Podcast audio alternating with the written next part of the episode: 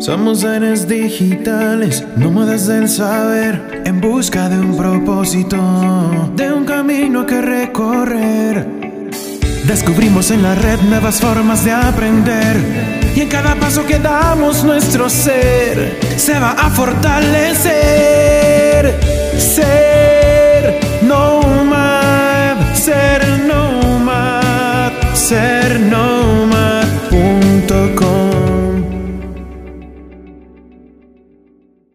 Hola amigos, soy Bandu y estoy emocionado de darles la bienvenida a otro episodio de Descubriendo los Nomads. Hoy vamos a hablar de los sesgos cognitivos en nuestras decisiones y su influencia para navegar el emocionante camino de ser un nomad digital del conocimiento. La cita de hoy es, somos la suma total de nuestras experiencias.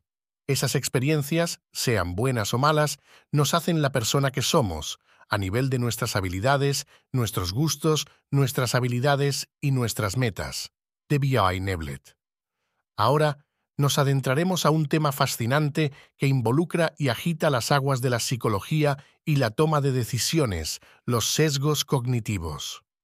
Estos son impulsores poderosos que pueden modificar de manera radical la forma en que percibimos el mundo y por ende la forma en que tomamos decisiones en nuestra vida diaria, académica o laboral. Desde 1973, los psicólogos Daniel Kahneman y Amos Tversky fueron los precursores en señalar que, cuando hacemos predicciones y juicios bajo incertidumbre, no siempre seguimos cálculos estadísticos o la teoría de la predicción.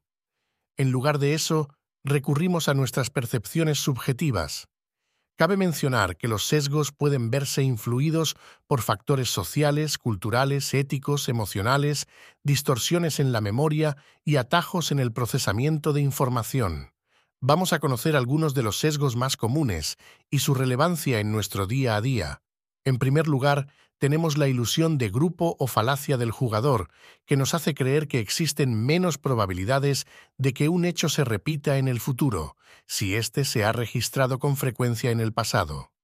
Luego, encontramos la ceguera por falta de atención, que nos hace perder de vista otros hechos o datos que ocurren a nuestro alrededor cuando nos enfocamos en algo en específico, Estrechamente relacionado, tenemos el sesgo de observación selectiva, que nos lleva a dar mayor importancia a unas cosas sobre otras. Otro es el sesgo de autojustificación, a través del cual nos justificamos para no sentir remordimientos por acciones que tal vez no fueron las más apropiadas. Seguido de este, se encuentra el sesgo de retrospectiva, el cual nos lleva a alterar nuestro recuerdo de los hechos basados en el resultado final. El efecto de encuadre y el sesgo de confirmación también son muy comunes. El primer sesgo se refiere a cómo presentamos la información, influyendo directamente en las conclusiones que se sacan, y el segundo nos hace dar prioridad a toda la información que refuerza nuestras ideas preexistentes mientras ignoramos la que las contradice.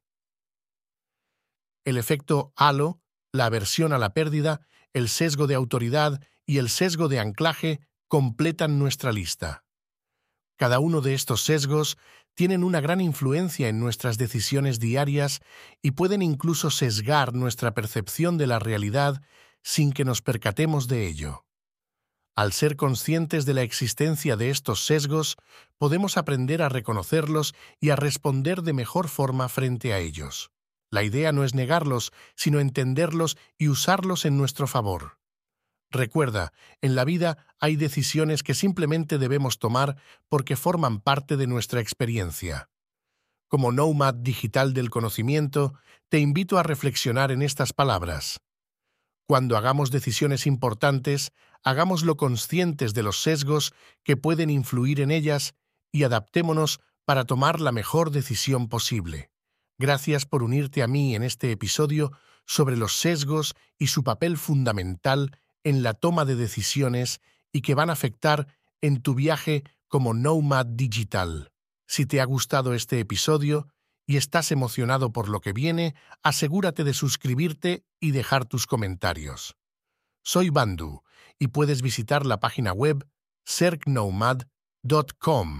Para proponer temas y dejarnos sugerencias, también podrás descargar la plantilla del Cubitón para imprimir tú mismo. Hasta la próxima, Nomad.